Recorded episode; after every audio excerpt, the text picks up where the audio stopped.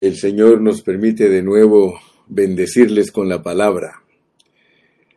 Eh, estamos en el capítulo 8 de Romanos y vamos a leer los versículos del 14 al 27. Este es el segundo mensaje de herederos de gloria. Tenemos que entender que somos herederos de gloria. Herederos de gloria. Nos espera una gloria inmensa. Eh, vamos a leer de los versículos 14 al 27. Dice, porque todos los que son guiados por el Espíritu de Dios, estos son hijos de Dios. Pues no habéis recibido el espíritu de esclavitud para estar otra vez en temor, sino que habéis recibido el espíritu de adopción por el cual clamamos, Abba Padre. El Espíritu mismo da testimonio a nuestro espíritu de que somos hijos de Dios. Y si hijos, también herederos, herederos de Dios y coherederos con Cristo, si es que padecemos juntamente con Él, para que juntamente con Él seamos glorificados. Pues tengo por cierto que las aflicciones del tiempo presente no son comparables con la gloria venidera que en nosotros ha de manifestarse. Porque el anhelo ardiente de la creación es el aguardar la manifestación de los hijos de Dios. Porque la creación fue sujetada a vanidad no por su propia voluntad, sino por causa del que la sujetó en esperanza. Porque también la creación misma será libertada de la esclavitud de corrupción a la libertad gloriosa de los hijos de Dios porque sabemos que toda la creación gime a una y a una está con dolores de parto hasta ahora, y no solo ella, sino que también nosotros mismos, que tenemos las primicias del Espíritu. Nosotros también gemimos dentro de nosotros mismos, esperando la adopción, la redención de nuestro cuerpo. Porque en esperanza fuimos salvos, pero la esperanza que se ve no es esperanza, porque lo que alguno ve, ¿a qué esperarlo? Pero si esperamos lo que no vemos, con paciencia lo aguardamos. Y de igual manera el Espíritu nos ayuda en nuestra debilidad, pues ¿qué hemos de pedir como conviene? No lo sabemos, pero el Espíritu mismo intercede por nosotros con gemidos indecibles. Mas el que escudriña los corazones sabe cuál es la intención del Espíritu, porque conforme a la voluntad de Dios intercede por los santos. Vamos a orar. Padre, gracias en esta mañana por la gran bendición que nos concedes de poder estar juntos otra vez y de poder eh, escudriñar tu palabra, estudiarla para poder ser bendecidos. Señor, muchas gracias por todos nuestros hermanos que están conectados y los que nos ven en diferido también los ponemos en tus manos para que los bendigas. Señor, nuestra meta en presentar estas verdades es bendecir a tu pueblo y que tu pueblo pueda tener claridad en la enseñanza y pueda entender su salvación. Señor, gracias por el libro de Romanos. Queremos romanos enciar, Señor. Aquí estamos para romanos, romanos enciar, Señor. Llénanos, nútrenos, fórjanos en tu nombre maravilloso. Amén. Amén. Muy bien. Ya estuvimos hablando un poquito de los versículos 14 al 16 y hoy vamos a iniciarnos en el 17 en adelante, versículo 17 en adelante donde dice, y si hijos, y si hijos, también herederos, herederos de Dios. Hay un asunto muy importante para todos nosotros los estudiantes de la Biblia y es de que el Señor cuando habla de nosotros, eh, tenemos nada más que ver la palabra hijos, si se está refiriendo a children, hijitos, o se está refiriendo a hijos maduros. Siempre podemos consultar, ustedes pueden ir a eh, el original eh, hebreo, griego, al inglés, y ustedes se van a dar cuenta que cuando uno estudia la Biblia en una forma profunda, uno se da cuenta que, especialmente en el griego, porque el Nuevo Testamento que nosotros usamos es una traducción del griego, del griego al español o del griego al inglés. Y estudiando específicamente, cada palabra es económica, o sea que no está de más ni de menos, sino que todo es para que nosotros seamos instruidos. Y donde yo les pido que pongan ojo, pongan atención, es cuando la Biblia habla de children y de hijos, porque hace la diferencia. Eh, en el Nuevo Testamento hay diferencia entre hijito pequeño e hijo maduro. Entonces, eh, aquí en esta parte de Romanos, yo solo les aconsejo que ustedes, si quieren saber si se, si se refiere a hijos pequeñitos, vayan al original y en griego si es tecnón, se refiere a hijo chiquito, y si es huíos, se refiere a hijos grandes, hijos maduros. Eh, aquí en el capítulo 17, dice, eh, perdón, en el versículo 17 dice, y si hijos, y si hijos, también herederos. Y al ver uno, como les vuelvo a repetir, en el original aquí dice, y si, y si hijitos, y si tecnones, también herederos, herederos de Dios.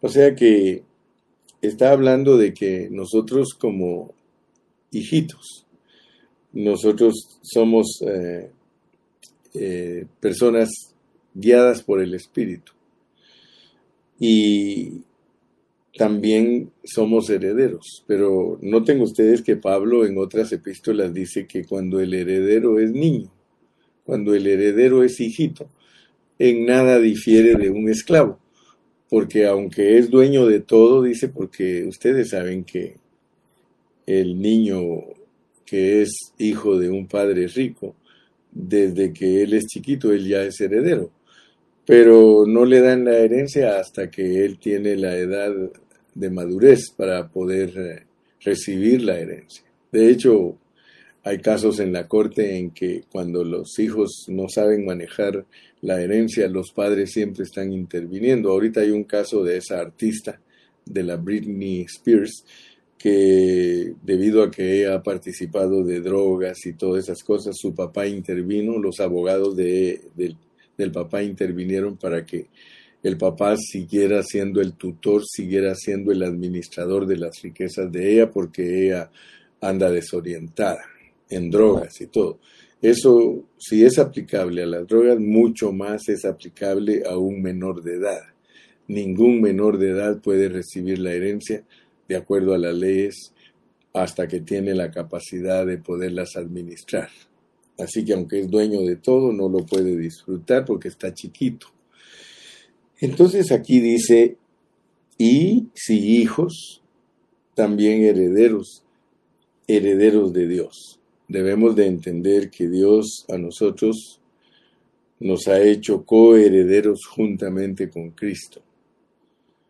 Y hay un requisito que nosotros debemos de entender, que se debe llenar para ser herederos.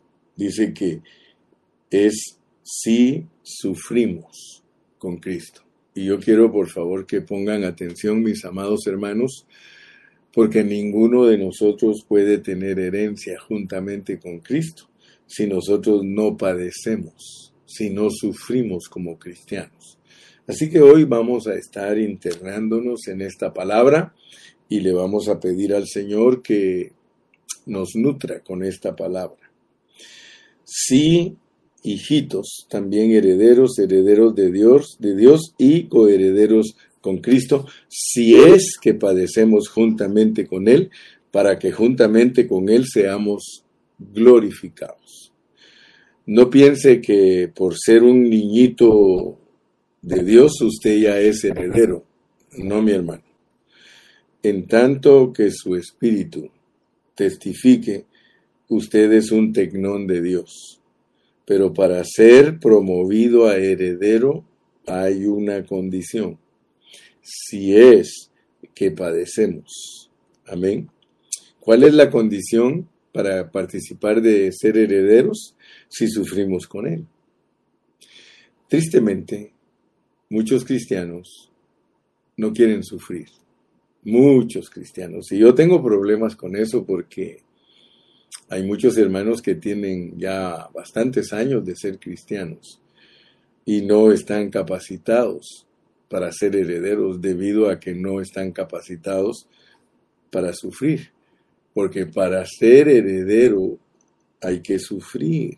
Pero no se olvide, no se olvide, mi hermano, que el sufrimiento para nosotros los cristianos es la encarnación de la gracia. O sea que nosotros cuando Dios nos dice que tenemos que sufrir, nosotros no, tenemos que tener miedo, hermano. Por ejemplo, el Señor dice, en el mundo tendréis aflicción, pero no temáis. Yo he vencido al mundo. Entonces, mi punto para eh, introducirme a la lección de hoy, hermano, es de que si tú no estás entrenado para sufrir, no hay forma que seas glorioso. Entre más suframos, más gloria vamos a tener. O sea que aquí estamos hablando que somos herederos de gloria. Nosotros vamos a heredar la gloria de Dios. Cuando nosotros nos manifestemos en resurrección, nosotros seremos las personas que en plenitud van a estar disfrutando de la gloria de Dios. La gloria de Dios, hermano, es la expresión de Dios. Nosotros somos hijos y si hijos, también herederos y coherederos con Cristo, pero si es que padecemos juntamente con Él, para que juntamente con Él seamos glorificados. Les decía que la enseñanza incorrecta de la palabra de Dios a los hermanos, esa enseñanza incorrecta de pare de sufrir, eso hace que los hermanos no estén capacitados. Yo ahorita que he estado hablando eh, en el tiempo de la pandemia, les he dicho a los hermanos que hay muchos hermanos que en la pandemia nos pusieron restricciones y muchos hermanos no son obedientes. Eh, es, sabido de casos de iglesias que los pastores nunca cerraron y dijeron que ellos eran personas de fe y dijeron que ellos no se iban a sujetar a las autoridades porque eso demostraba que ellos no tenían fe. Y el asunto es de que muchos de esos hermanos se murieron y muchos de esos hermanos se contaminaron debido a que no respetaron ninguna de las uh, restricciones que pusieron las autoridades. Ahora, yo pienso, hermano, y les he dicho en los mensajes que he predicado, de que si en cositas pequeñas no nos, no nos sujetamos, si en cositas pequeñas nosotros no somos obedientes, hermano, ¿qué va a pasar cuando Dios nos pida cosas más grandes? Entonces por eso les decía que si nosotros no sufrimos, nosotros no vamos a ser gloriosos. Lo que incrementa nuestra gloria es nuestro sufrimiento. Ahora nosotros debemos de saber sufrir por Cristo. ¿Qué es sufrir por Cristo? Pablo dice que ninguno de nosotros padezca como homicida, como ladrón, como borracho, como mentiroso, sino que padezcamos por ser cristianos. ¿Qué es padecer como cristiano, hermano? Es ser incomprendido. Ser incomprendido. Mire, si algo duele es no ser comprendido. Porque cuando una persona no es comprendida, entonces es despreciada. A nosotros nos desprecian cuando no nos comprenden. Por ejemplo, la predicación del Evangelio en una forma pura y genuina, eso, eso produce sufrimiento, hermano, porque lo rechazan a uno. Lo rechazan, lo miran de lado, lo miran de pies a cabeza, este, eh, hablan mal de nosotros, dicen que somos herejes, dicen que que somos personas torcidas, dice así, hermano. Entonces, sufrir por Cristo es llevar vituperio por la predicación correcta del Evangelio. De hecho, la historia está bañada en sangre de los que no quisieron ni amaron a los hermanos que buscaron la pureza de la palabra, los mataron. Entonces, hermano, nosotros tenemos que estar capacitados para sufrir, porque aquí dice claramente que si no hay sufrimiento, uno no es heredero. La herencia la puedes perder por no estar preparado para sufrir. Tienes que sufrir los agravios. No, Pablo te enseña, pues, sufre el agravio. Muchos de nosotros no estamos capacitados para sufrir agravios en la vida de la iglesia. En la vida de la iglesia hay mucho sufrimiento, hermano, si quieres verdaderamente ser glorioso. Fíjate que eh, el apóstol San Pablo en 1 Corintios 15 nos dice que eh, en la resurrección eh, vamos a ser como las estrellas, como el sol y como la luna, y que aún en las estrellas hay diferentes glorias. Cuando nosotros los cristianos resucitemos, cada uno va a resucitar con diferente gloria porque las estrellas dice que cada una de ellas tiene diferente gloria, hablando de la resurrección. Ahora, todos vamos a ser glorificados cuando nosotros resucitemos, pero yo te pregunto a ti, ¿cuál será tu gloria? ¿Cuál será la gloria que tengas tú cuando, cuando resucites? Escúchame bien, porque eso va a depender de cuánto sufrimiento estás dispuesto a pasar hoy. Sufre penalidades como buen soldado. Sufre como buen cristiano, hermano. Los buenos cristianos sufren porque ellos eh, no son comprendidos. Entonces, cuando sea la resurrección, nosotros vamos a ver brillar a los siervos de Dios. Por ejemplo, nosotros vamos a ver cuánta brillantez va a tener el apóstol Pablo. Todos, todos vamos a ser glorificados, pero será diferente intensidad de gloria en cada uno. La gloria nuestra va a ser de acuerdo a nuestro sufrimiento. Escúchame bien. La gloria de nosotros como cristianos va a ser de acuerdo a nuestro sufrimiento. Mira lo que dice el versículo 18. Pues tengo por cierto que las aflicciones, pues tengo por cierto que las aflicciones del tiempo presente no son comparables Fíjate, dice, no son comparables con la gloria venidera.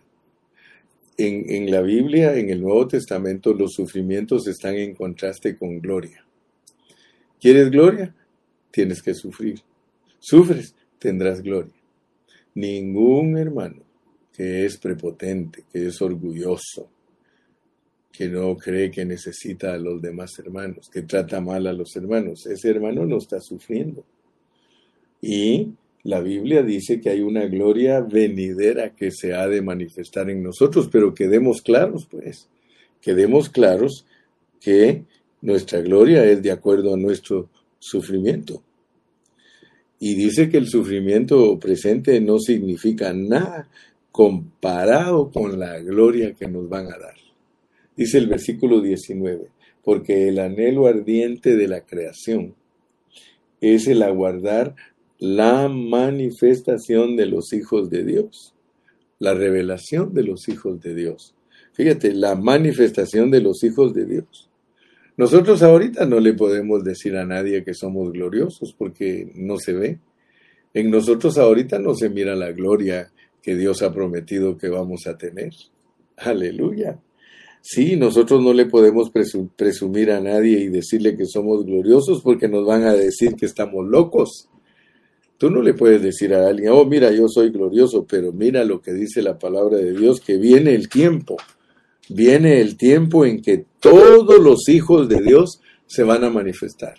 Aleluya, yo estoy esperando ese tiempo, hermano. Tú sabes que eso de que, de que el Señor va a glorificar a todos sus hijos, eh, muchos ni lo creen.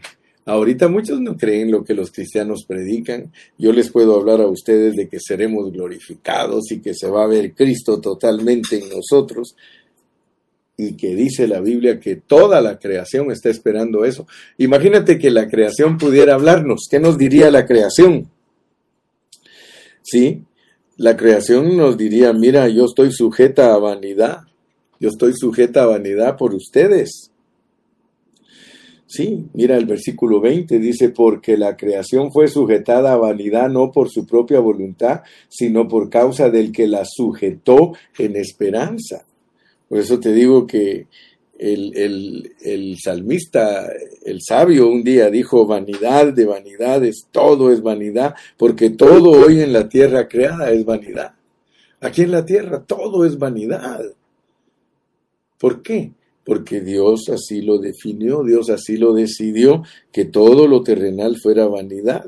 Versículo 21, porque también la creación misma será libertada de la esclavitud de corrupción a la libertad gloriosa de los hijos de Dios. ¿Puedes tú imaginar eso?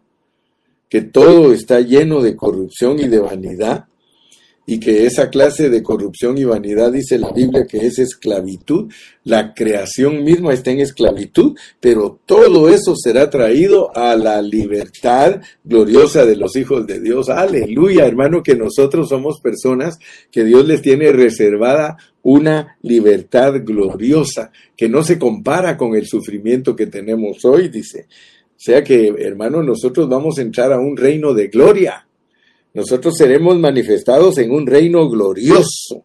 Toda la creación será traída de la, de la corrupción y de la vanidad y de la esclavitud a nuestra libertad gloriosa. Aleluya.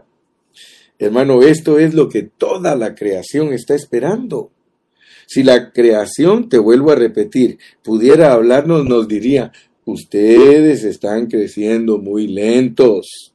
Ustedes están deteniendo lo que nosotros ansiosamente estamos esperando.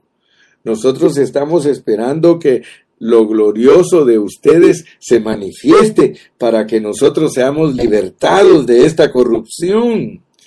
Cuando ustedes sean gloriosos, nosotros vamos a ser liberados. Aleluya. Fíjese que si la creación supiera hablar, ella, nos diría eso nos diría, ustedes están deteniéndonos en vanidad y en esclavitud y en corrupción. Hermano, qué alegre que nosotros los cristianos vamos a ser gloriosos, pero tenemos que entender cómo funciona eso.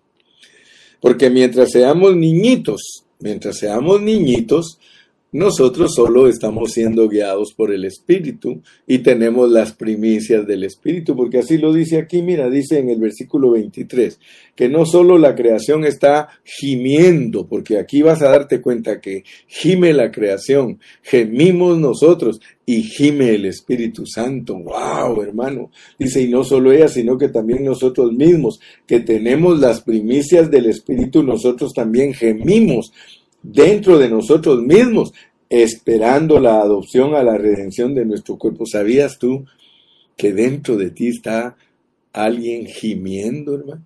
Gimiendo y anhelando. Fíjate que el cuerpo de pecado quisiera quedarse aquí en la tierra disfrutando de placeres terrenales, pero gracias a Dios que nuestro espíritu gime junto con el Espíritu Santo, porque dentro de nosotros, muy, muy, muy dentro de nosotros, nosotros no nos queremos quedar aquí. A nosotros se nos hace bonita la vida en, en una forma natural. Ay, qué bonito tener hijos, tener eh, un pueblito donde vivir, tener una naturaleza preciosa para eh, admirarla, eh, tener un buen trabajo, un buen automóvil, unos buenos hijos, preciosos, guapos, lindos. Oh, hermano, todo eso a nosotros nos gusta. Pero muy, muy adentro, muy profundamente allá adentro sabemos que todo es vanidad aquí en la tierra. Y que todo, todo lo que es terrenal, todo aquí se va a quedar. Entonces nosotros necesitamos, hermano, profundizarnos más porque a nosotros nos ofrecen cosas eternas. A nosotros nos están diciendo que nosotros solo somos pasajeros. Fíjate que nos dice que somos niñitos, que tenemos las primicias del Espíritu, que nosotros mismos estamos gimiendo junto con la naturaleza creada y juntamente con el Espíritu estamos clamando de que la manifestación gloriosa de los hijos de Dios se lleve a cabo. Entonces, nosotros empezamos como niñitos en, nuestro nuevo nacimiento, en nuestra regeneración, pero Dios nos hace crecer para llegar a ser hijos suyos y si hijos también herederos. Y si hijos también herederos, sí padecemos. Hermano, no te engañes. Por favor, yo no quiero darte falsas esperanzas. Yo no quiero decirte que cuando resucites vas a ser bien glorioso si no sufres. Voy a volvértelo a leer, hermano, para que no vayas a creer que te estoy engañando. Mira, versículo 17. Y si hijos también herederos, herederos de Dios y coherederos con Cristo, si es, si es que padecemos juntamente con Él. Esa es la condición puesta por Dios para que tú seas glorioso.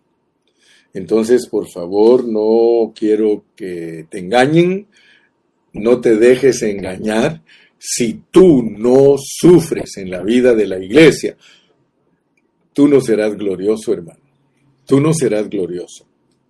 Si tú eres un hermano descuidado, si tú eres un hermano que en la vida de la iglesia te conduces sin sufrir agravios, sin sufrir eh, desaires, sin sufrir, hermano, por lo que te predican, porque hay veces que hay que predicarte fuerte y tienes que tragártela y tienes que pedirle a Dios que te dé eh, ánimo y fortaleza. Si tú no estás capacitado, no estás sufriendo, hermano, tú no puedes manifestarte glorioso. El Señor Jesucristo fue escupido en el rostro, le, le, jalaron la barba, le pegaron, lo azotaron, le pusieron corona de espinas.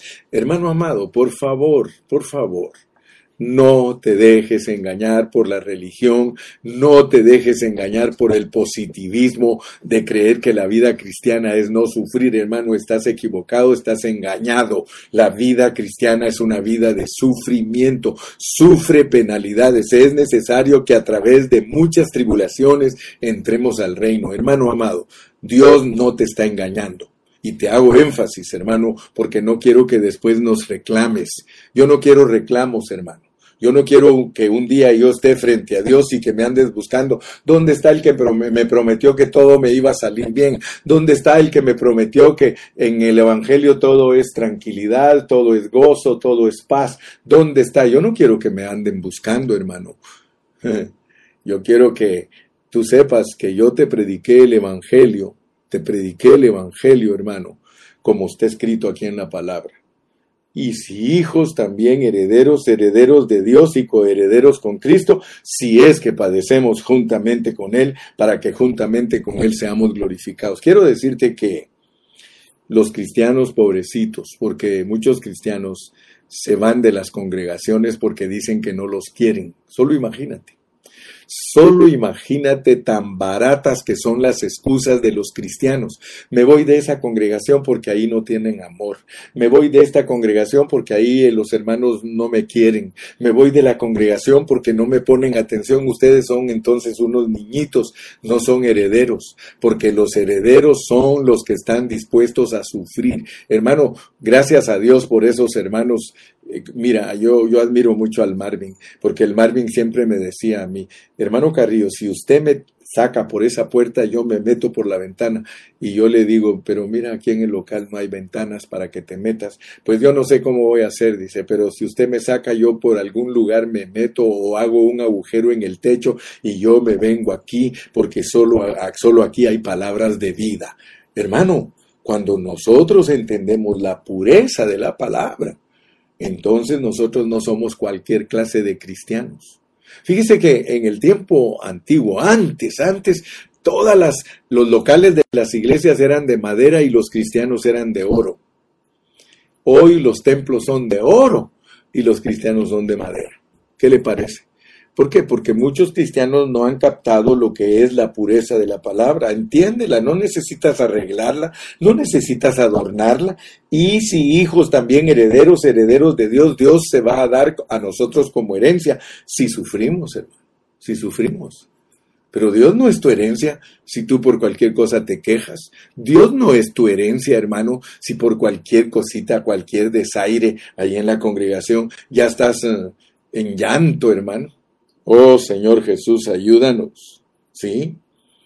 Nosotros sabemos por otros pasajes de la Biblia que nosotros hemos nacido de Dios y que hemos sido regenerados por creer en Cristo y que recibimos su vida, pero ese fue el inicio de nuestra salvación, hermano. Eso fue para que nosotros comenzáramos.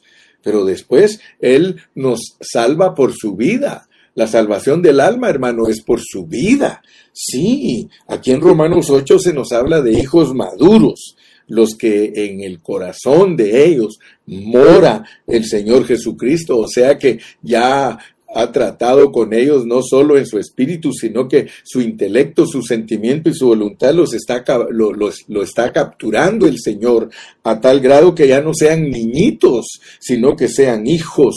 Y por eso Romanos 5.10 dice que mucho más, habiéndonos reconciliado, que ahora nos quiere transformar. Ahora nos quiere transformar.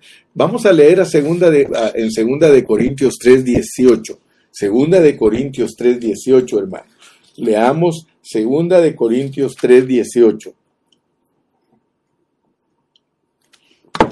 Por tanto, nosotros todos, mirando a cara descubierta como en un espejo, la gloria del Señor. Fíjate pues, todos nosotros tenemos que ir al espejo espiritual. Tenemos que ir al espejo espiritual y con cara descubierta, hermano, como en un espejo, viendo la gloria del Señor. Ahora, ¿cómo vas a ver tú si eres glorioso? Aquí te lo dice, que estás siendo transformado. Estás siendo transformado y vas de gloria en gloria en la misma imagen como por el Espíritu del Señor. No me digas que si no has cambiado de carácter, eres glorioso. No me digas, si todavía sigues peleando con tu esposa, no eres glorioso. No me digas, si todavía no sabes tratar a tus hijos, no eres glorioso. No me digas, si no sabes sujetarte a los líderes que Dios te ha puesto para que seas obediente, no me vengas con cuentos ni me digas que eres glorioso. Porque la gloria del Señor es transformación, transformation, transformation. The only way that you can tell me that you are glorious is because you are being transformed. Otherwise, I'm sorry, no glory when in, in the resurrection. Es más, ni vas a resucitar en la primera resurrección, porque la primera resurrección es para que los cristianos que se les formó totalmente el poder de la resurrección por medio del sufrimiento, se volvieron gloriosos. Entre más callado es un hermano, entre más sufre en la vida de la iglesia, más glorioso es. Esos hermanos hablantines, habladores, que de todo se quejan, hablan hasta por los codos, esos hermanos no tienen ninguna gloria, hermano. No tienen ninguna gloria. Ok, entonces nosotros nos vamos a manifestar como herederos hasta que Cristo regrese. Ahorita nosotros podemos decir, aleluya, gloria a Dios, soy hijo de Dios, soy heredero, aleluya. Hermano, déjate de cuentos. Cuando Cristo regrese se va a manifestar lo que eres. Seremos herederos de Dios cuando nuestro cuerpo sea transfigurado entonces te voy a creer cuánta gloria lograste. Ahorita cualquiera nos puede impresionar. Pero yo no quiero participar de eso, hermano. Yo no quiero impresionar a ningún hermano. No quiero impresionar a nadie porque me voy a engañar a mí mismo. Yo mismo sé si soy glorioso a cara descubierta delante del espejo. I myself have to know if I am glorious. What is the way to know that you, that you are glorious? You are being transformed. You are not sentido anymore. Mi esposa me molesta a mí. Ella me dice, es que eres guatemalteco, por eso eres bien sentido. ¿Sabía usted que cuando uno es muy nacionalista es bien sentido? Y es cierto. Es cierto lo que mi esposa me dice, yo he tenido que cambiar muchas cosas porque mi cultura me enseñó a ser muy sentido. Cualquier cosa que me dicen soy sentido. Y así son los salvadoreños. Y así son los mexicanos. Y así son los costarricenses y así son los nicaragüenses. ¿Por qué? Porque cuando uno hace demasiado énfasis a su cultura, hermano, uno sufre mucho. Hace poquito le dije yo a una hermana, hermana, es que usted tiene que tener cuero de cocodrilo, porque solo los que tienen cuero de cocodrilo son aguantadores, hermano. Nosotros necesitamos cuero de cocodrilo y cuero, cuero de gorila para que no cualquier cosa nos haga opacarnos, hermano, porque nosotros somos opacados por cualquier cosa, hermano. Cualquier cosita que nos digan, nosotros somos sentidos, cualquier cosa y tal vez ni siquiera intención de ofendernos tiene la persona que nos está diciendo las cosas y nosotros somos tan sentidos. ¿Usted cree que eso es ser gloriosos, hermano? Glorioso mi Cristo, glorioso el apóstol Pablo. Lo vituperaban, lo maltrataban, le pegaban, hermano. ¿Y qué, decía él? Perdónalos, porque no saben lo que hacen. No, nosotros Señor, no los perdones porque estos sí saben lo que hacen. Ayúdanos, Jesús. Ayúdanos, Jesús. Versículo 22. Vámonos a Romanos 8:22. Romanos 8:22. Ya vamos por el 22.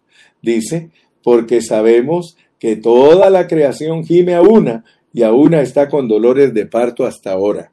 23. Y no solo ella, y no solo ella, sino que también nosotros mismos, que tenemos las primicias del Espíritu, nosotros también gemimos dentro de nosotros mismos, esperando la adopción, la redención de nuestro cuerpo.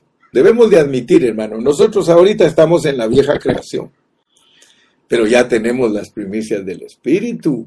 Para eso nos dio Dios su vida, hermano, para que ya no seamos igual que todos los demás. Dios nos ha dado su vida, hermano, para hacernos diferentes. Dios nos ha dado su vida para que nosotros saboreemos por adelantado, hermano. ¿Y cómo se, cómo se saborea lo de Dios, hermano? Es disfrutar sufriendo. ¿Acaso lo dice, hermano? Gozosos en la esperanza, sufridos en la tribulación. No, no, hermano, nosotros gozosos en la esperanza, sufridos en la tribulación constantes en la oración, nosotros constantes en la televisión. Imagínense. Hermanos, nosotros debemos de gozarnos en la esperanza, sufrirnos en la tribulación y ser constantes en la oración, porque nosotros tenemos el Espíritu Divino dentro de nosotros. Dios no nos ha dejado huérfanos. Nosotros no tenemos escasez, hermano, de lo que es el Espíritu. Si aquí dice que ya nos lo dieron por adelantado, ya nos dieron las primicias, nosotros no batallamos solos. Nosotros ya somos hijos, pero no lo tenemos en plenitud, pero ya tenemos las primicias del Espíritu. Perdón. Ya hemos sido alcanzados de Dios en nuestro espíritu, hermano. Ahora nosotros anhelamos ser alcanzados de, del Espíritu en nuestra alma. Pero en ese entonces del que nos está hablando el capítulo 8 de la manifestación gloriosa de los hijos de Dios, será la manifestación gloriosa de nuestros cuerpos. Aleluya. Y a mí me llama la atención, hermano, que para santificarnos, aquí no dice que hay que sufrir, pero para ser herederos sí hay que sufrir. Fíjese qué diferencia, hermano. Aprende el Evangelio, pero apréndelo en una forma ordenada. Para santificar, Dios no dice que te va a hacer sufrir para santificarte. Aquí no dice que la santificación causa dolor. Ah, pero aquí dice que si quieres ser heredero, si quieres ser heredero, si quieres que Dios se forme totalmente en ti, ahí sí te dice que tienes que sufrir y que tienes que gemir sufrir y gemir si quieres ser heredero. Yo antes no sabía que para ser un hombre glorioso, que para ser heredero yo tenía que gemir y yo tenía que sufrir. Y quiero que entendamos en esta mañana porque con este punto voy a concluir. Porque del 23 en adelante al 27 hay palabras que sobresalen. Hay palabras que sobresalen y, por ejemplo, gemir. Gemir sobresale aquí.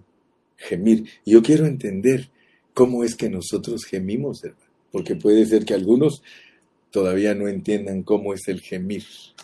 Y voy a leer los versículos. Mira pues. 26. Y de igual manera el Espíritu nos ayuda en nuestra debilidad. Pues, ¿qué hemos de pedir como conviene? No lo sabemos. Pero el Espíritu mismo intercede por nosotros con gemidos indecibles.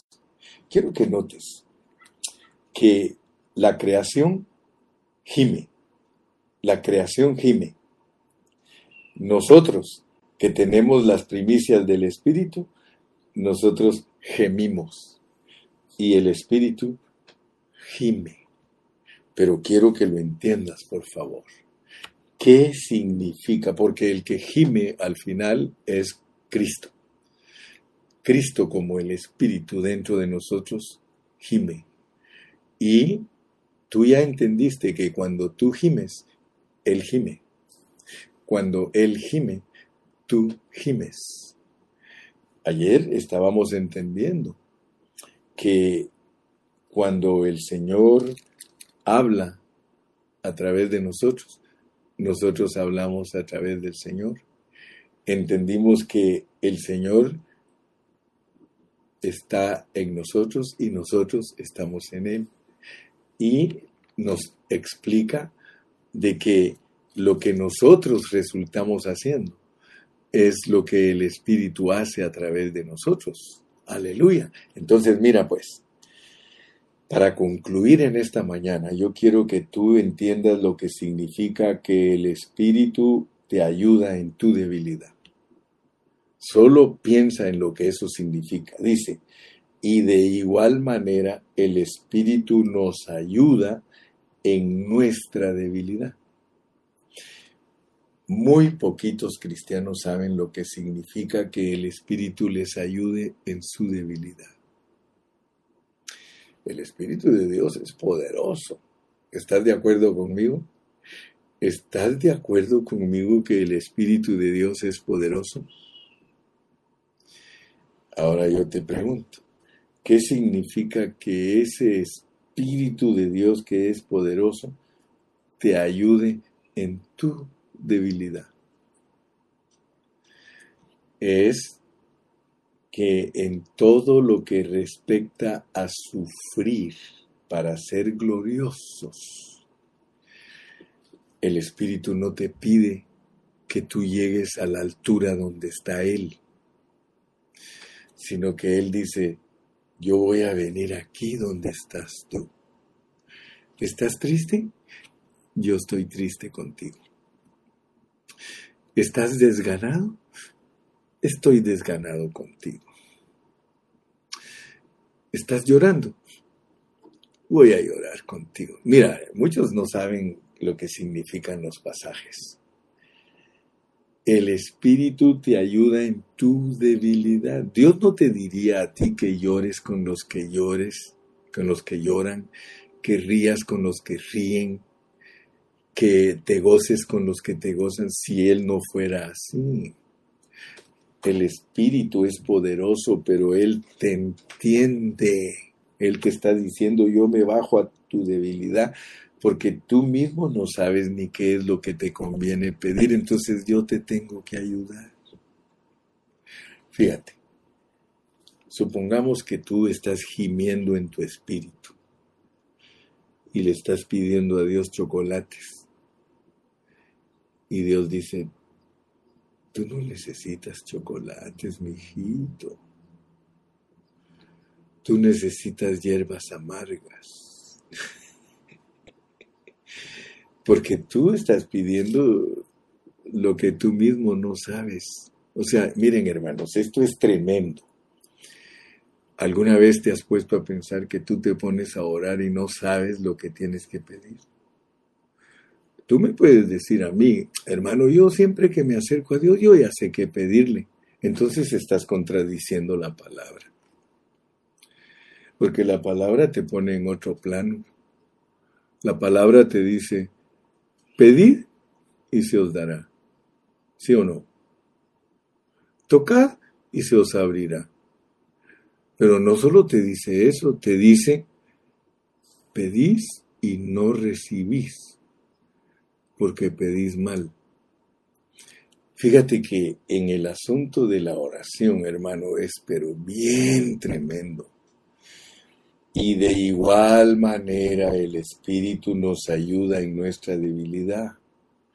Nuestra debilidad es que nosotros no sabemos qué es lo que tenemos que pedir y por eso Él viene. Él viene. Y cuando nosotros estamos pidiendo, dice, bueno, no me puedo unir a lo que pides, porque estás pidiendo mal, porque todo lo que se le pide a Dios tiene que ser bajo su voluntad. Mira, no te estoy engañando. Mas el que escudriña los corazones sabe cuál es la intención del Espíritu, porque conforme a la voluntad de Dios intercede por los santos. aquí hay gemidos indecibles. Hermano, ¿cuáles son tus gemidos indecibles?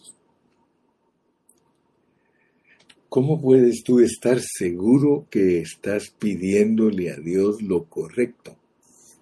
Fíjate que está bajo el contexto, bajo el contexto de ser gloriosos en la resurrección, bajo el contexto de ser herederos de Dios, herederos de Dios. O sea que Dios dice, yo quiero, yo quiero darme a ti como tu herencia.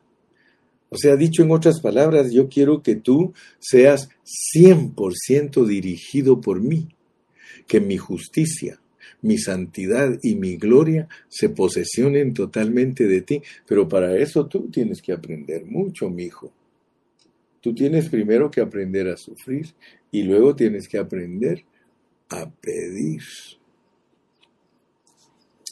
Oh, mi hermano, si yo no sé yo no sé cómo tantos cristianos piden cosas si uno no sabe lo que le conviene, hermano. Gemidos indecibles. Gemidos indecibles. Fíjate que cuando uno se presenta a Dios y uno le quiere pedir, uno tiene que gemir. ¿Cómo es gemir, hermano?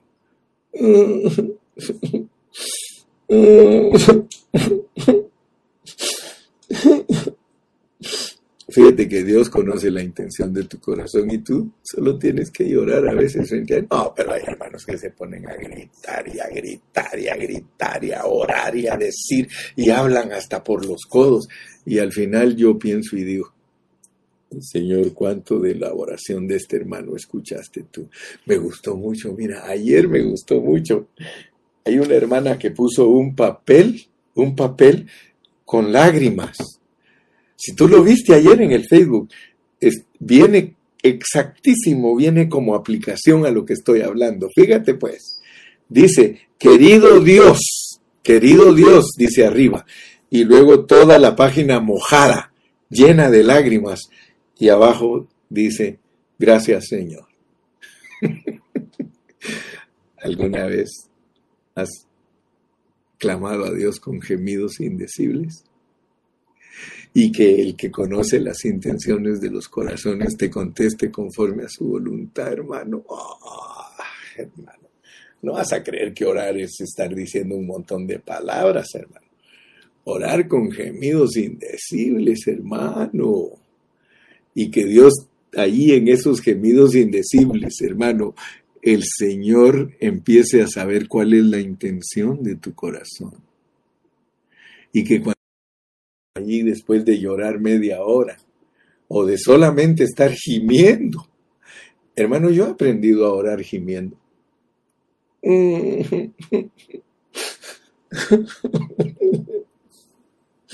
Señor, aleluya. Oh, Señor, te amo. Fíjate que eso es tremendo, hermano. Yo te estoy dando claves para que seas glorioso, para que seas alguien que cuando resucites, que Dios diga, este en lo poco fue fiel, en lo mucho lo pondré. Más el que escudriña los corazones sabe cuál es la intención del Espíritu, porque conforme a la voluntad de Dios intercede por los santos. Déjalo que se mueva. Mira, si no tienes nada que hablar, solo dile Espíritu, muévete. Espíritu Santo, muévete. Espíritu Santo, toma control. Espíritu Santo, toma. Y si te pone Dios a hablar en lenguas, habla en lenguas, hermano. Mire, yo no creo en lo que enseñan muchos hermanos de que, que las lenguas son para demostrar que tú tienes el Espíritu. Hermano, tú tienes el Espíritu. Tú puedes tener gemidos indecibles. Es nada más que tú lo entiendas, que le des lugar. Dale lugar al Señor. Sí. Dale lugar al Señor y el Señor te da los gemidos. Y no te asustes si de repente en tu oración empiezas a hablar en lenguas.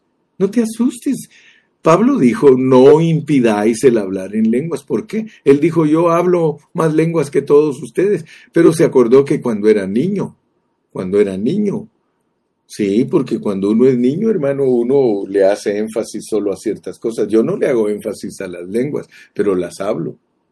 Y a veces oro en lenguas, hermano. Yo oro en lenguas. Y el Señor me bendice grandemente. Ay, qué rico. Si usted supiera qué rico es platicar con Dios con gemidos indecibles, indecibles, indescriptibles. ¿Sí? Estos versículos y de igual manera el Espíritu nos ayuda en nuestra debilidad es que todo lo que hagamos nosotros lo va a hacer Él. Él se va a hacer uno con nosotros. Sí, esto es tremendo, hermano, que el Espíritu se haga uno con usted. Eso es tremendo porque uno procura hacerse uno con Él, pero a veces, hermano, la, altura del Espíritu es tan elevada que yo te digo que eso cuesta. Eso cuesta hacerse uno con el Espíritu en, en la parte elevada de Él. Pero gracias a Dios que Él es bien humilde. Y Él dice, no te preocupes, chatito, ahí voy para abajo, ahí te voy a levantar, Así que si uno le pide, eh, si, que si uno le pide algo, él dice, no, eso no conviene, mejor te hago llorar, mejor gime, gime y yo que conozco las intenciones de los corazones, yo voy a interceder por ti y voy a interceder para que se haga la voluntad de mi Padre en ti. Ahora yo te pregunto, porque eso es disfrutar la adopción, eso es disfrutar la adopción. Yo me recuerdo que había momentos que yo me ponía a platicar con mi mamá y resultábamos llorando los dos. Tú sabes que cuando uno se pone a platicar con su mamá, con su papá, con sus seres queridos, uno muchas veces resulta llorando, porque uno le tiene mucha confianza a su papá y a su mamá porque son los que más lo quieren a uno. Hermano, el papá y la mamá son los que más lo quieren a uno. Y cuando tú te acercas a ellos y platicas con ellos y eres sincero con ellos, terminas llorando con ellos.